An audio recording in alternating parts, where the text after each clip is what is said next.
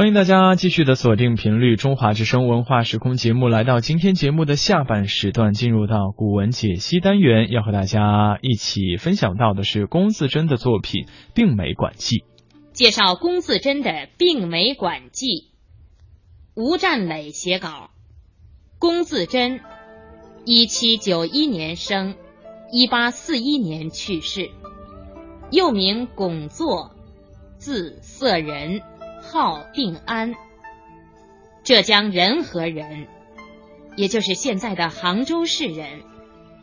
他出身于一个官宦世家，从小受家庭环境的熏陶，很早就显露出才华，但在科场上并不顺利。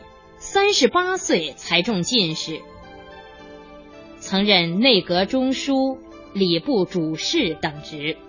受到当权者的排挤，郁郁不得志。一八三九年，也就是鸦片战争前夕，他辞官南下。两年后，在丹阳云阳书院去世。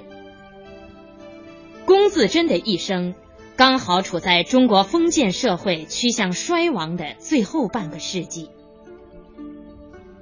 他既是封建末世黑暗现状的抨击者，又是中国近代资产阶级改良主义的先驱。他的文章和议论开一代风气，在当时具有振聋发聩的启蒙意义。梁启超在《清代学术概论》中曾经说：“初读龚自珍的文集，好像触电一样。”这种感受在那个时代的知识分子中具有一定的普遍性。《病美馆记》又一个题目叫《聊梅说》，是龚自珍的散文代表作。他写江南梅树因受人工的束缚而变为病态畸形，借以控诉封建统治者禁锢思想、扼杀人才的罪恶。作者在文章中发愿开辟一所病梅馆来疗救病梅，借以抒发他解放人才和个性自由的理想。现在我们来介绍这篇文章：江宁之龙盘，苏州之邓尉，杭州之西溪，皆产梅。文章开头。点出三个著名的产煤圣地，一是江宁之龙盘。江宁指江宁府，就是现在的南京市。龙盘指龙盘里，在南京清凉山下。二是苏州之邓尉，邓尉是山名，在苏州西南。传说。汉代有个名叫邓尉的，曾经隐居在这里，所以叫邓尉山。三是杭州之西溪，西溪在杭州灵隐山西北，宋元以来是赏梅的圣地，皆产梅，是说这三个地方都出产梅花。至于是什么样的梅花，这里暂且不做交代。留到下面再说。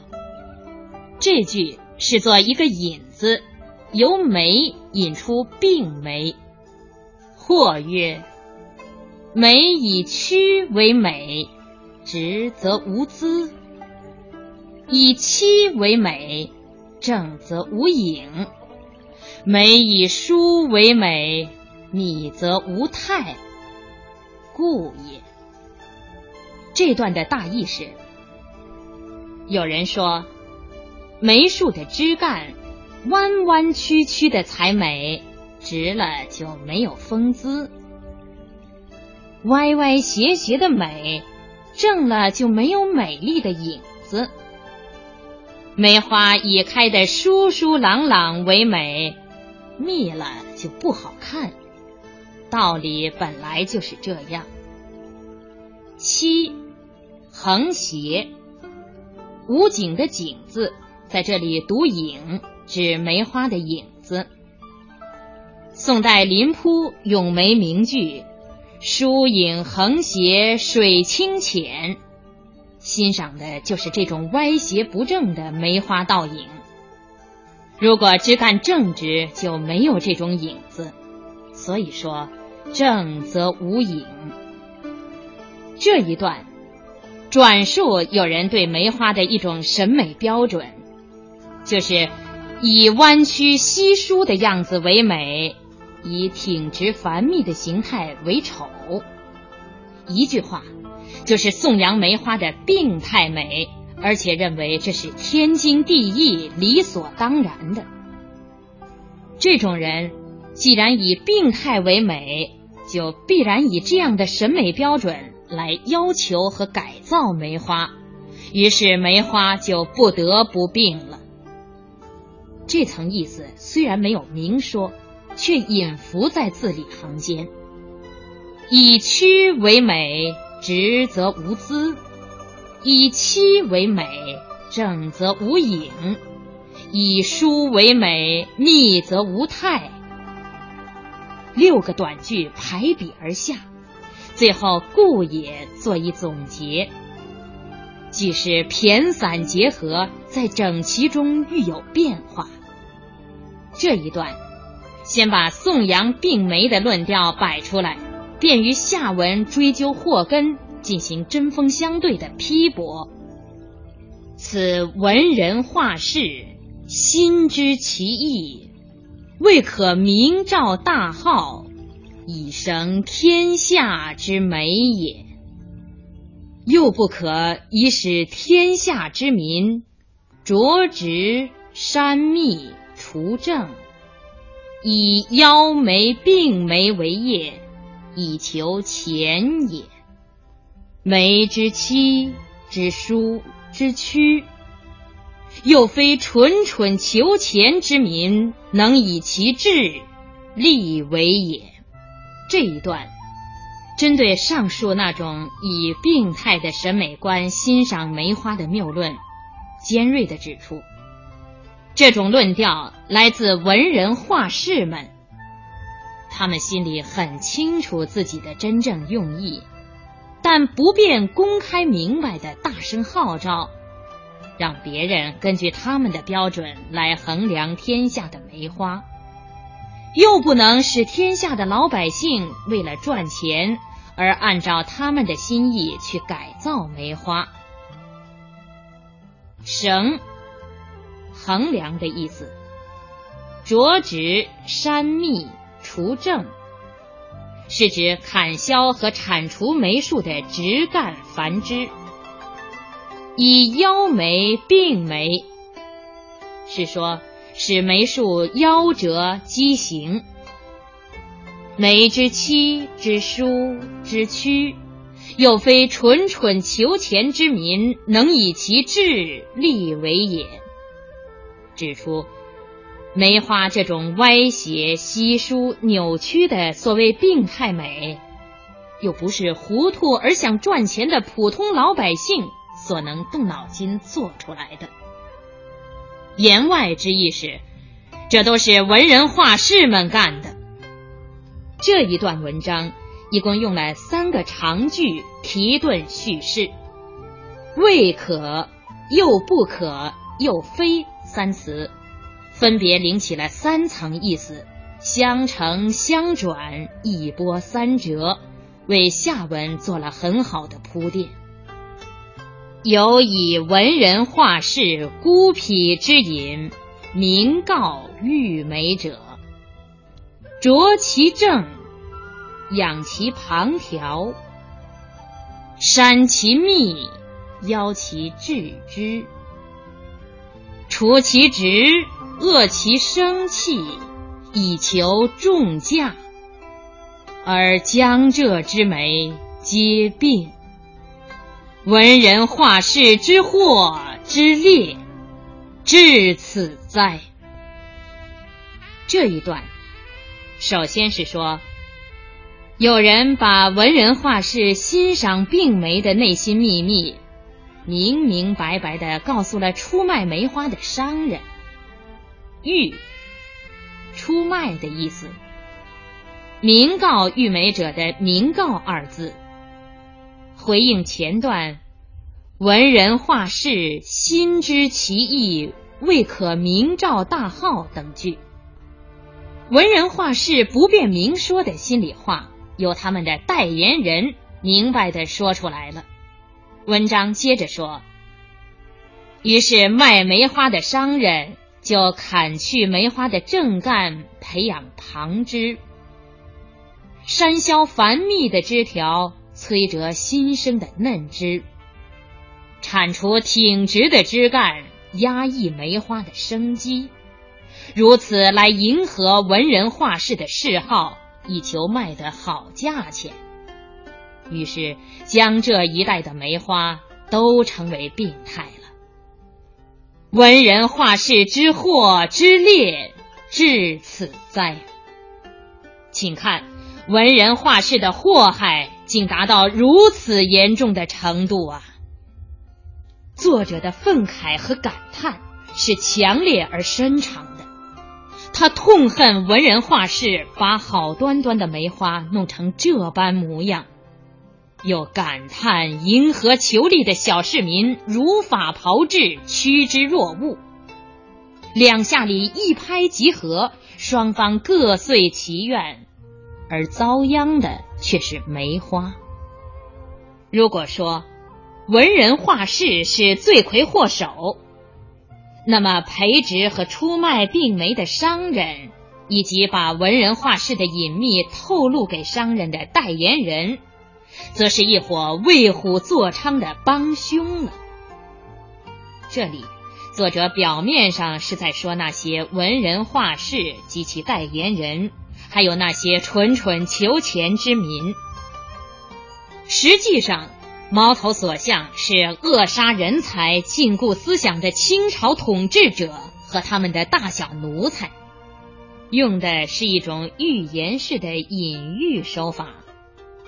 在抨击病态审美观的表面文章下，包蕴着深刻而尖锐的政治内容。从行文看，着其正，养其旁条，回应前文以妻为美，正则无影；删其密，邀其致之，回应前文以书为美，密则无态。除其直，遏其生气。回应前文，以曲为美，直则无姿。前后相承，文脉细密。同时，着其正，养其旁条，删其密，邀其致之，除其直，遏其生气。这几个短句。隔句相对，缠连而下，构成了一种摧残梅树的连续动作，生动的写出卖煤求利的商人投文人画士之所好，急忙下手，迫不及待的神态。江浙之梅皆病，则回应开头江宁之龙盘、苏州之邓尉、杭州之西溪。皆产梅一句，慨叹产梅圣地的梅树全都成为病梅了。皆产梅和梅皆病的两个“皆”字遥相呼应，前者表示三个地方的梅都享有盛名，后者叹息三个地方的梅都已经成为病梅，无一幸免。语句十分沉痛，因此接下来的一句“文人画士之祸之烈至此哉”，也就更显得悲愤满腔、痛恨不已。余购三百盆，皆病者，无一完者。既弃之三日，乃事疗之。纵之，顺之，毁其盆，悉埋于地，解其宗父，以五年为期，必复之，全之。于本非文人画士，甘受垢吏，辟病媒之馆以助之。这一段写作者痛慨于病媒，就多方购买，开辟病媒馆来收藏，发誓治好病媒，恢复它的天性。不管别人怎样辱骂，这个决心是下定了。余购三百盆，三百是说多，不是实数。皆病者都是病媒，无一完者，就是没有一盆是完好的。皆和无一，从肯定判断和否定判断两个角度加重语气，强调说明。既弃之三日，这是为病媒而哭，也是为天下受迫害和遭禁锢的人才一洒同情悲悼之泪。但是作者不是以一哭了之，而是哭过之后立即付诸行动。既弃是说哭过之后，这个“既”字紧接下句的“乃”字。表示马上动手，乃是疗之、纵之、顺之，毁其盆，悉埋于地，解其宗父，以五年为期，必复之全之。这几句一气呵成，节奏急促，写出作者忧心如焚、急于疗救病媒的心情。他与描写卖煤求利的商人，啄其正，养其旁条，删其密，邀其致之，除其直，遏其生气，以求重价那一段，正反相照，针锋相对。作者明白宣告，自己本非文人画士，甘受垢吏。就是甘愿受到这伙人的讥讽和辱骂，决心反其道而行之。他的方针是疗之、纵之、顺之，就是疗就病媒，解放他，顺从他的天性，让他自然的生长。作者所采取的具体措施是毁其盆。悉埋于地，解其宗父，就是打碎花盆，把病梅全部种在地里，解开束缚在枝干上的宗绳。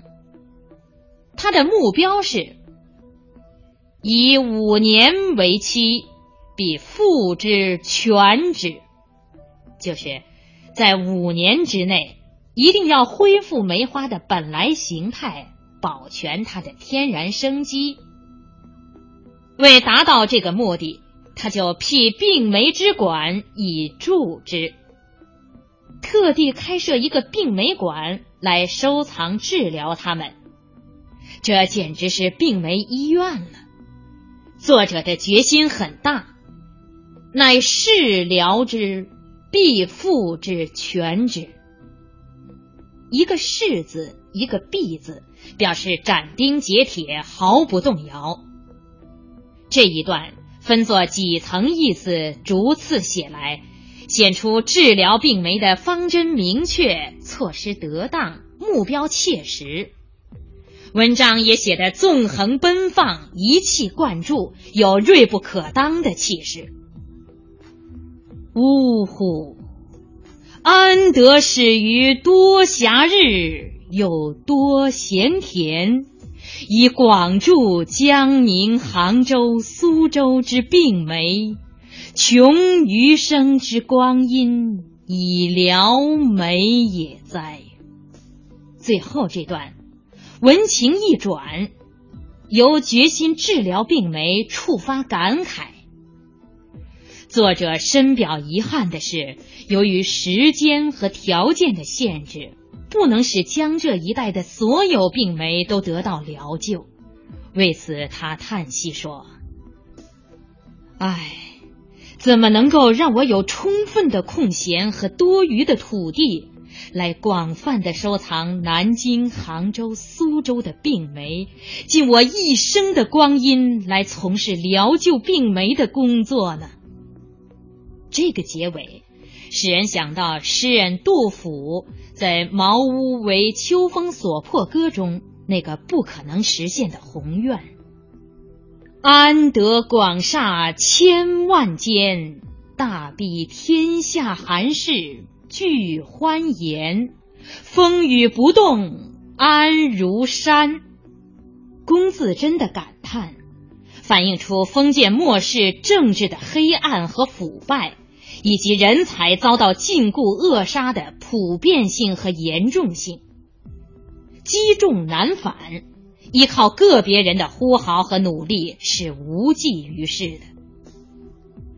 作者在《乙丙之纪注意》第九一文中指出，到了世道衰落的时候，一旦有才能的人出现，许多不才的人就来监督扼杀他们，扼杀他们的能忧心、能愤心、能思虑心、能作为心。